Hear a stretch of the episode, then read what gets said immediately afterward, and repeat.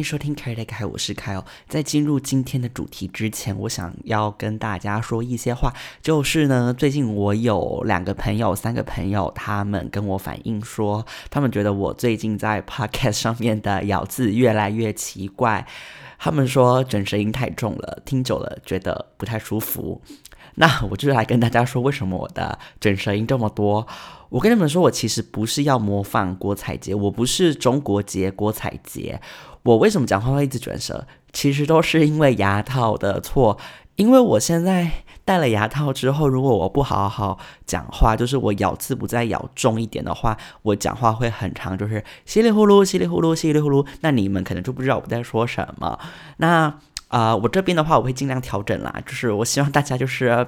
啊，不要对我太苛刻，我尽量好不好？我尽量就是不要让自己的卷舌音或是我的咬字音呢，嗯，听起来这么的沉重，好不好？那就请大家多多担待。好，那再来呢，我要跟听众们道歉。那我道歉的缘由呢，就是因为我在二月十一号的时候我停更了一次，然后我就是无预警停更，因为那时候啊，我实在是太想放假了。那时候就是正值过年期间，我想说啊，不管不管，我就是好想要放假。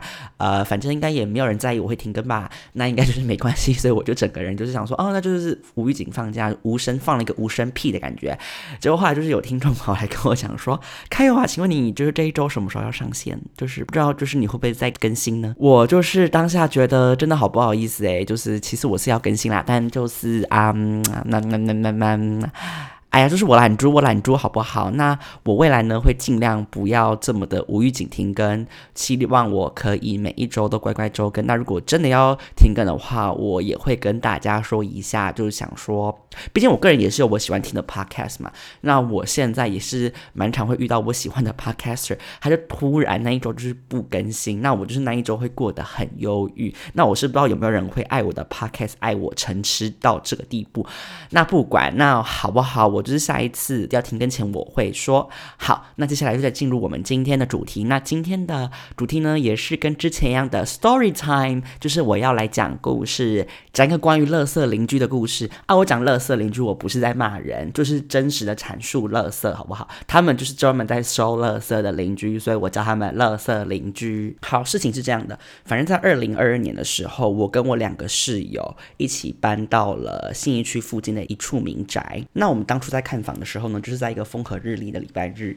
当时呢去的时候，我们就觉得哇，中州环境真清幽，就是一切都好安静呢，就是一根针掉到地上的声音都听得到。那当时呢，我们就有发现，我们要租的那一栋公寓的斜对面呢，其实是有一个小空地。那个小空地上面疑似有在堆一些垃圾，但就是没有堆得很高。我们就想说，哦，可能就是有些人就是兴趣是把垃圾丢在家里的后院吧。我们不知道，我们想说，嗯，反正那个应该不影响吧，而且。我们去的当下，其实也没有什么平平平平的事声音，我们就想说，OK，那就 Lady be lady be 这样子。那结果我们后来就蛮喜欢这个房子，所以我们就租进去了，很棒。我们想说，哎。价格物美价廉，然后地点也好，一切都赞赞赞。那我们后来进去之后才发现，哎呀，那个堆垃圾的地方，它活脱脱就是一个回收厂。那那个回收厂，他们营运的时间是礼拜一到礼拜六。那我们当初礼拜日去看房子的时候呢，就刚好遇到他们休息的时间，所以他们就没有在营运这样子。那我们实际住进去之后才发现说，哦，原来这个回收厂它是有分两个区块的。首先就是我们这一栋老公寓的斜对面那一块空地。它它呢，就只是这个回收厂放置垃圾的地方。那在我们家那一条巷子的巷口的斜对角呢，还有一间就是三角窗的地方。它呢，就是这个回收厂的总部。那边呢，就是会有这个回收厂的负责人啊，还有一些他的呃儿子啊，还有他的媳妇啊，他们就在那边算垃圾的钱。啊可能会有些拾荒老人，或是一些就是有在捡垃圾的一些啊工作人士，他们就是把他们的回收物品拿去那边换钱这样子。那我前面有说，我是跟我其他两个室友一起。合租房子嘛，那我们呢就是一个人一间房间。那好死不死，就是其中一个室友呢，他的房间就刚好正对着那个回收厂那一侧，所以呢，那个回收厂在做任何的运作，就都非常的容易影响到他。那这个回收厂它是怎么个炒法呢？就是每一天呢，他们会开他们的大货车，大概会。一天来个大概两三次吧，他不来开开开，把他们大货车开到我们斜对面的那一个空地，然后把他们收集过来那一些垃圾运上去。那他们因为是回收厂嘛，所以他们收的东西就很常会有一些铁件啊，或是一些瓶瓶罐罐、一些铝罐之类的。那因为他们的东西垃圾量很大嘛，所以他不可能就是一罐一罐这样，哎丢一个丢一个丢一个，没有，他就是会很粗陋，他就是一定要为了求快，他就会把东西有时候什么铁椅呀，什么什么电视机啊，就是直接二话不说往那个回收车上面丢这样，那那个。铁跟那个回收卡车就会产生出非常大的碰撞声啊，就是会乒乒乓乓，乒乒乓乓啊，就是声响会非常大声。那这个声响呢，所影响到的最大苦主呢，就是我那一位房间离回收厂最近的那一位室友。那我们就称这个房间最紧邻垃圾场的室友呢，叫他水鬼室友。那这个水鬼室友在我们搬进去第一年的时候呢，他的上班时间就比较特别，他不是一般的朝九晚五制，他就是有点像排班制的工作。所以呢，他那时候比较特别的是，他早上大概四点要起床去上班，然后大概下午一两点再回家，然后再休息这样子。那回收厂他们营运的时间呢，大概就是早上七点左右，但有时候呢，他们会更早，甚至到六点多就开始在那边冰冰冰冰。那他们整理垃圾呢，就会一路整理到大概下午四五点就会开始收工。那对水鬼室友来说呢，他影响到的时间就没有这么多，因为他大概就是下午才回家。那下午他有时候可能真的早上太累了，毕竟一大早就起床嘛，楼下在那边吵得跟什么鬼一样，他可能就是不管，他就是老子就是要睡觉。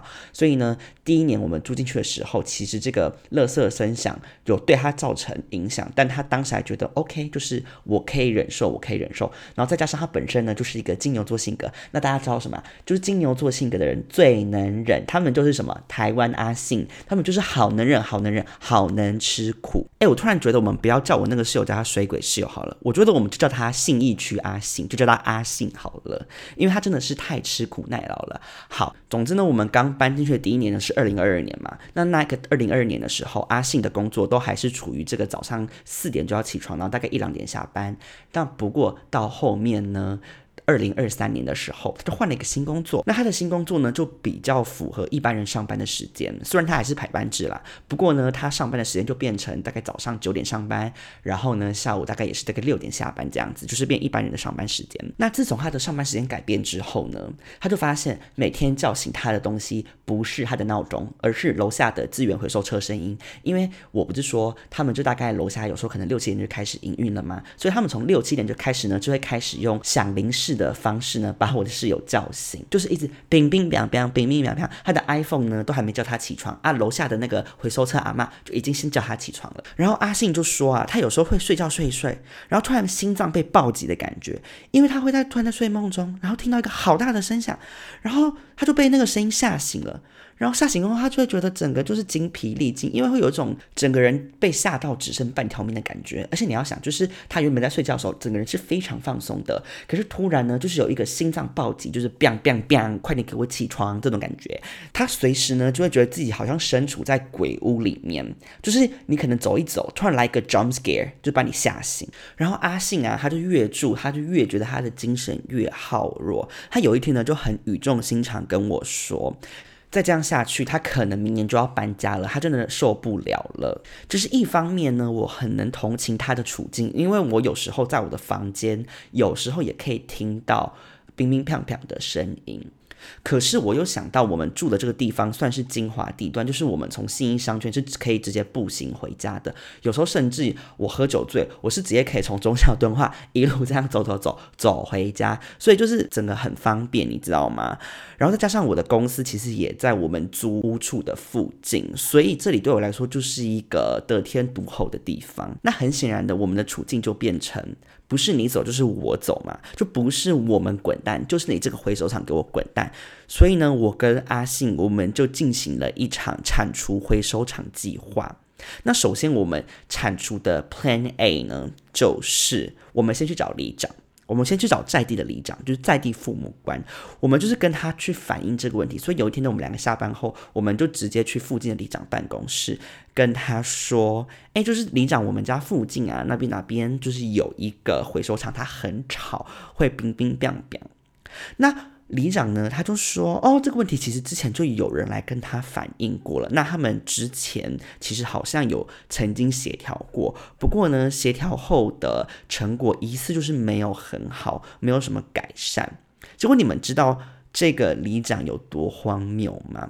他就跟我们讲说，那不然这样好了，我跟你们说，你们呢就直接拿一张纸，然后啊上面写你们的夙愿，就是比如说哦，我们住在哪里哪里哪里，然后呢哪个地方有一个回收厂，它很好，那我们就是希望这个回收厂给我滚蛋。他就希望我们把我们的愿望写下来，就是说出你的愿望，然后再拿我们这张纸去给我们附近的邻居，请他们来做一个。签名联署，就是要大家来联署，把这个回收厂赶走。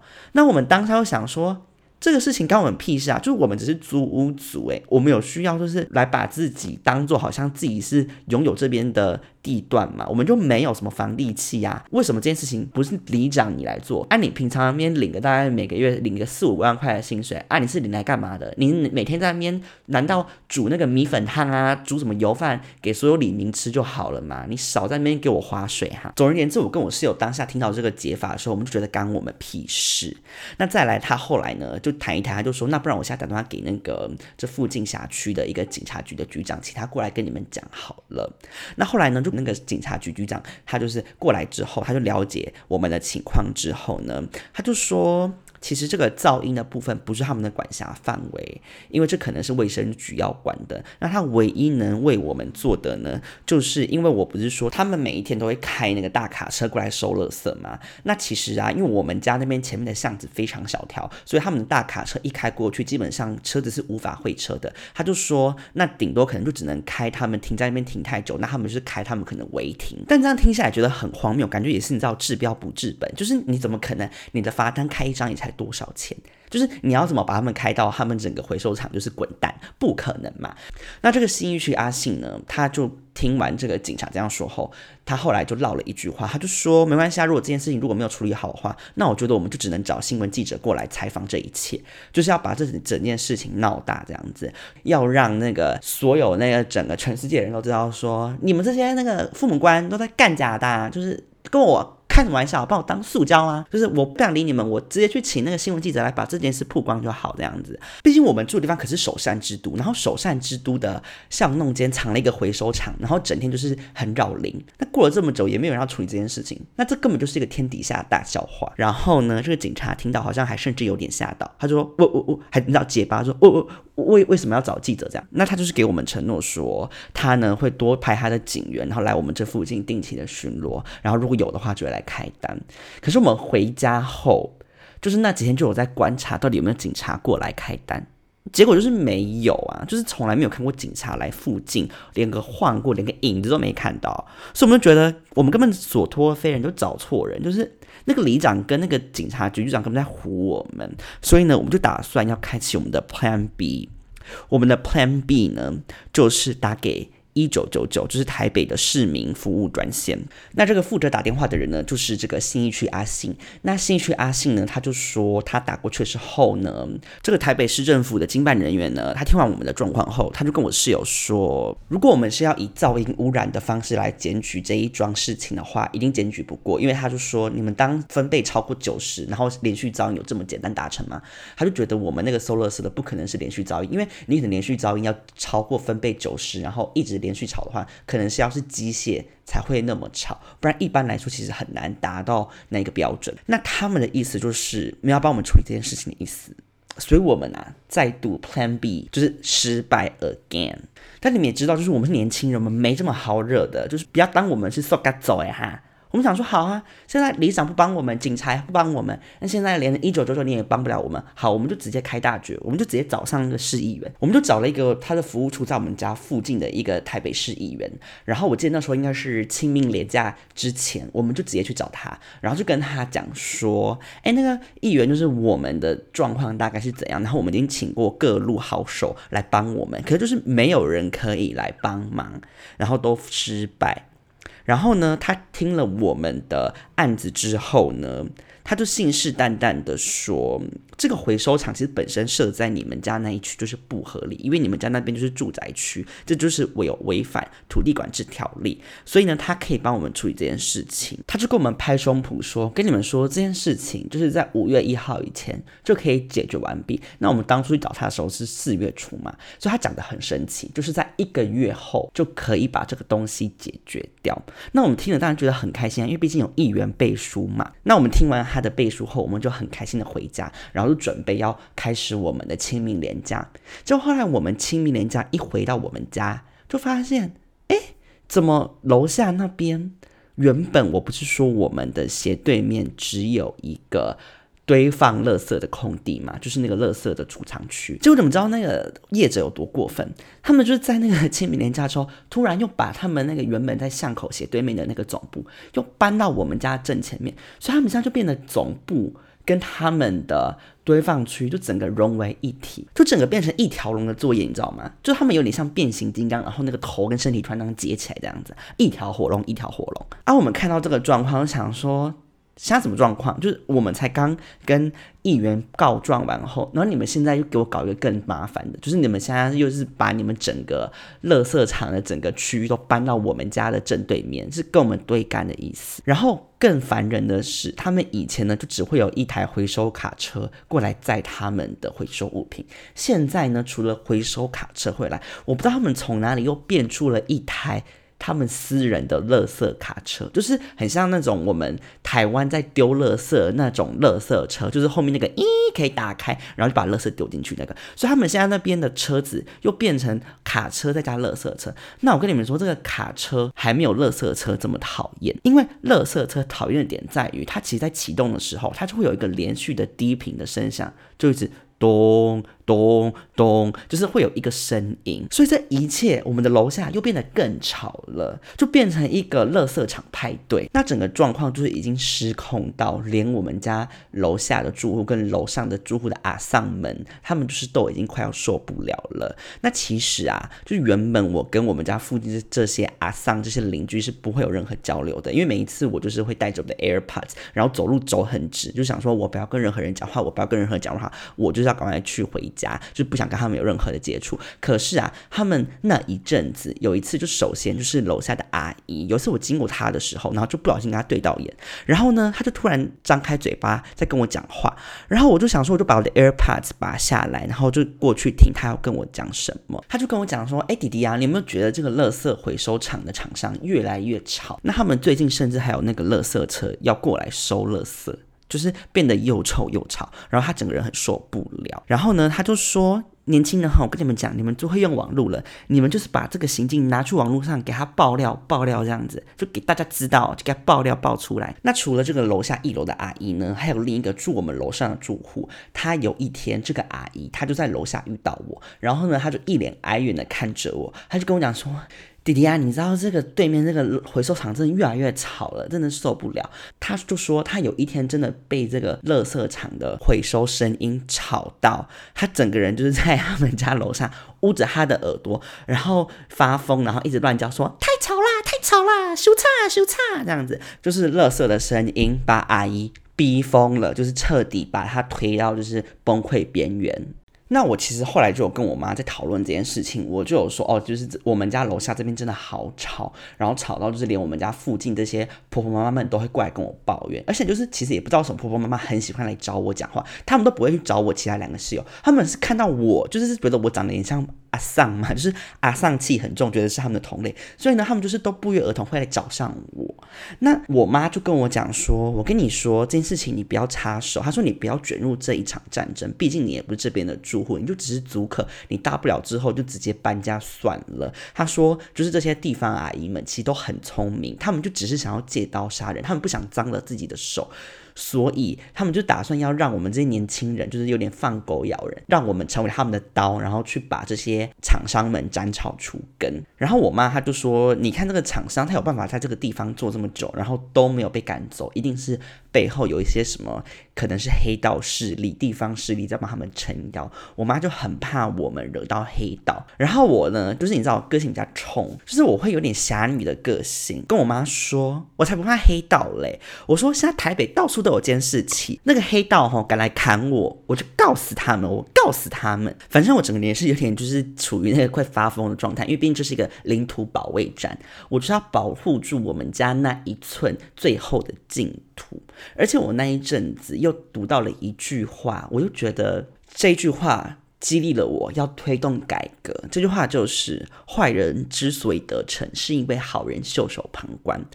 就是因为这边的阿姨每个都太相怨了，没有人敢站出来为这件事情做一个了结。我们就想说，好啊，你们现在没有人敢愿意脏手，是不是？那这件事就由我们来做。那在我们第一次澄清，就是四月初的时候嘛，那议员不是说五月一号期限到了后，这些人就会滚蛋吗？就后来我们就发现五月一号都已经到了，就是那个回收厂看起来就是纹风不动，他们就是根本没有任何要搬家的动静。然后我的阿信室友就越来越悲观，他就每天都看着我，他就说：“完蛋了，我觉得他们不会走了，不可能这么简单就让他们滚蛋。”所以呢，我们后来又找了一天下班时间，我们呢又杀去那个议员的办公室。然后议员看到我们后，他想说：“啊，怎么又是你们？怎么又过来烦？”啊，这件事情不是已经澄清过了吗？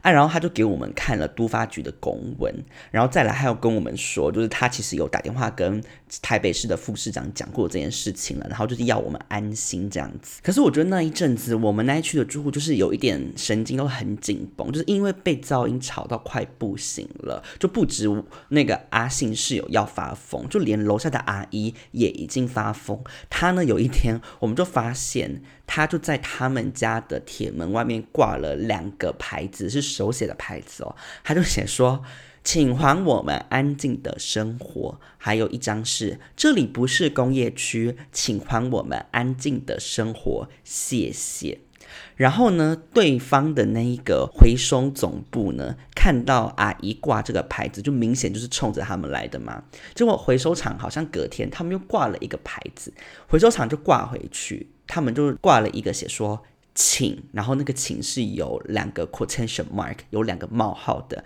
他就说请大家保持安静，就双方变得很像柯四海在吵架，就是两边都是双方互相举牌在吵架。那其实我跟我室友当初看到这个牌子，也是想说，对方的那一个回收厂厂商会不会太没有水准？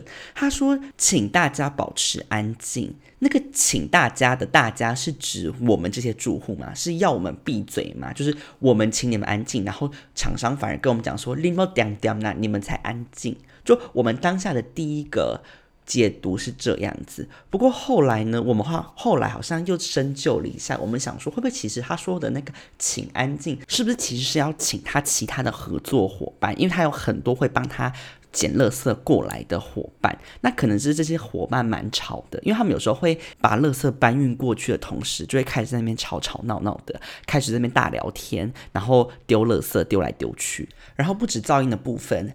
再来呢，因为不是有那个垃圾车会来嘛，那垃圾车就会发出一个垃圾臭，那垃圾臭就搞得那个一楼阿姨非常的不爽。她呢就有一次，她就给我们看一个录影。那个录影就是有一次，他等到垃圾车来的时候，然后他就举起他的手机，他还跟我们讲说，原本呢我是不会用这种录影功能，可是为了我真的太气了，太气了，我就不得不把手机，我再怎么样我都要试着用手机来录影来存证这样子。阿姨算是非常有心啦，然后他就说，他就。举起他的手机，然后开始录那个垃圾车噪音的声音，还有这个垃圾车有多么的挡路。那他录着录着，然后那个资源回收厂的人员就发现他在录嘛，然后里面有个员工还对着那个镜头比耶，这样就是很故意呀，就是他就是有一种在挑衅的感觉，想说好玩你来录音存的是不是？那我就入镜比个耶给你看，气气你。然后这个阿姨她录影录到一半的时候。回收厂的负责人就发现了嘛，那个回收厂的负责人呢，他就赶快靠近那个阿姨，然后就跟阿姨说：“立马卖安呢，立马卖安呢，卖安呢啦。”就是你知道，就是有点跟他讲说：“哦，我们的生意就只是在这边做生意，就你们不要这样子对我们，不要赶尽杀绝什么之类的。”然后那个阿姨就说：“下面卖安呢，另家卖安呢嘞。”他说：“你呢不能手在吵，意思就是说，哦，你们的垃圾很臭。”然后说，他就说弄臭么么臭么么安呢。然后那个回收厂的负责人就说。那五那五操么么，然后那个阿姨就说五啊盖草盖草，然后那个一楼住户的阿姨就跟那个回收厂负责人说，我得进来烂刀拼起来。我会讲台语讲太不标准，他的意思就是说，不然你现在进来我家闻一下，闻看那个味道。然后那个回收厂的负责人就真的走进去他们家了，然后那个回收厂的那个阿姨就说，不啊那五草胖胖啊胖胖啊，就是睁眼说瞎话，你知道吗？然后那个。一楼的阿姨说：“够胖胖嘞，那我胖胖，意思就是说还香香嘞，哪有香香的？”然后就是那个回收厂的那个负责人，他就是试图要掩盖他们的垃圾车很臭这件事情，结果就是全程被。一楼阿姨洗脸，然后这个整个过程就全都录，我们就透过阿姨那个第一次使用手机录影的那个镜头，看得一清二楚。然后我们就跟阿姨说：“阿姨，不然你把这个影片给我们，我们想办法看看，就是看可不可以用这个影片，然后来做一个申诉。”那我跟信义区阿信呢两个人，我们就拿着这个影片，还有我们拍就是双方用纸板叫嚣的照片，我们就一起带去找市议员。还要再跟他再一次的施压，跟他说到底我们这边状况有多严重，跟他说这边因为这个回收厂事件，双方已经杠上了。然后我记得我们当下就是一下班也是立刻跑去堵那个市议员的办公室，因为他们其实每一周都会有那个法服时间，就是开放给民众做一些法律咨询。那我们那时候又去那边堵他的时候，我我记得他看到我们两个的时候，就是一脸就是非常的臭，他就想说怎么又是这两个。小毛头，他只差没有翻白眼。他想说，你们两个到底要烦我烦到什么时候？我不是说这件事情会帮你们解决了吗？啊，你们还一直过来啊！我们就跟他说，议员，我们跟你说，我们这边真的不得了，要吵起来了，双方交火。然后我们就跟议员说，你看，就现在真的不止我们这一户有这个问题，其实现在是连我们那一区还有很多的住户，其实他们现在都对于这件事情感到的非常不悦，就是请你赶快给我处理这回收厂的事情，不然大家都要爆炸了。然后议员看到这个影片跟照片，他就好像蛮开心的，他就。跟我们说哇，这个资料很有新闻点，这样，我觉得他就是建立了欣喜，想说他准备要拿着这个资料去刁蒋万安这样，因为那个这个议员他本身是民进党党籍这样子，他就想说啊，他的那个作秀舞台来了。他就打算拿着这个资料呢，好好去质询蒋万安市长。那后来果不其然，这个议员就说到做到，他就在五月底的时候，他有一天中午就丢了一个链接给阿信，因为阿信是主要跟这个市议员联络的窗口，他就跟阿信说，这是他这一次这个会期质询蒋万安安的影片，那就请你看一下，就是他真的有质询蒋万安了。那那个内容呢，就是他就是把我们的这些。影片的内容啊，然后还有照片啊，就跟蒋万安说：“市长，你看我们台北信义区，在信义区竟然发生这种事情，双方叫嚣什么之类的。”他说：“这种事情，市长。”如果这种资源回收厂盖在你家前面，可以吗？可以吗？天天吵你吵到这样，你可以吗？之类的，他就开始在骂蒋万安这样子。不过这一切其实都不是重点。不过这一切其实都不是重点。重点就是他在他这一个质询质询完之前呢，他就直接在议会的直播对我们两个喊话，就对我跟阿信喊话说：“我要告诉这些现在在网络看的民众们。”你们这两个年轻人，我承诺你们，我要做到的我都做完了。你们不要每个礼拜二晚上都到我的服务处讲给我听。他呢，就是显而易见，对于我们两个，我跟阿信两个人常常去他的市议员服务处烦他，他可能是感到快要受不了了，想说这两个人怎么死缠烂打的，怎么每一个礼拜二都看到我们？啊，就是没办法，因为我们两个就是一直被烦。那我们被烦后，我们就是去找你，因为毕竟你就是民意代表嘛。那最后呢，这个咨询的结果就是。是台北市政府都承诺说他们会给这个资源回收厂两个月的宽限期，要他们在两个月内搬走，就是他们无条件，因为他们毕竟是违反了那个。土地管制条例，所以他们非走不可。那我跟阿信两个人听到这个消息就很开心嘛，因为毕竟台北市政府自己都承诺了，那通常政府都已经允诺的事情就一定会做到嘛，所以我们两个就想说好，我们就在忍这两个月。现在是五月底，所以基本上来说，他们大概七月底最慢就会滚蛋。我们就是看你们到时候给我们拍拍屁股走人。结果有一天，我记得大概是七月初吧，某一个中午。那时候，因为我其实平常中午都会回家吃饭，就是因为我公司离我家很近。那刚好那一天就正值阿信室友他休假在家，然后呢，我那时候我回家吃饭的时候，我就又看到那个阿信室友傲嘟嘟的脸，就他又一脸臭脸跑来跟我抱怨，他就说楼下真的好吵。他们今天又七点多就在那边给我砰砰砰啊！我今天难得休假，又被他们吵起来，我又被他们吵醒。他们真的要走吗？然后我心里就是想说啊，市议员跟台北市政府就说要走了啊，不然你是要怎样？然后我那个阿信室友啊，他就是说不出话来，他就说。可是楼下的状况，你觉得看起来他们要走吗？他们感觉就是没有要走啊，因为他们根本没有把他们那些总部的东西拆掉啊。他们看起来就是一脸就是要继续在这边营业的样子。然后我就跟他讲说，但现在也才七月初，他们还有大概一个月的时间可以滚蛋。那我就跟他讲说，好。那我现在直接下去楼下跟他们面对面直球对决，我跟他们说他们真的太吵了，可不可以请他们闭嘴安静一点？他就说不要，你不要下去。我说为什么不要下去？他就说他们很可怕，你不要直接去面对他们。啊，我就跟他讲说，那不然像你要我怎样？然后我后来就直接就是不管他，我就直接跟他讲说，不管我等下就是直接下去跟他们讲说他们很吵。于是呢，我就带着怒气，可是我怒气中我又带着温柔娴熟、非常恭谦有礼的态度，跑去找那个回收厂的负责人。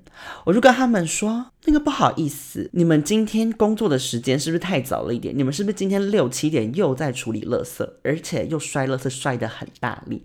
然后那个负责人就跟我说。没有啊，没有啊，我们八点多才开始啊，我没那么早，而且我们现在都请他们处理的是处理小利一点。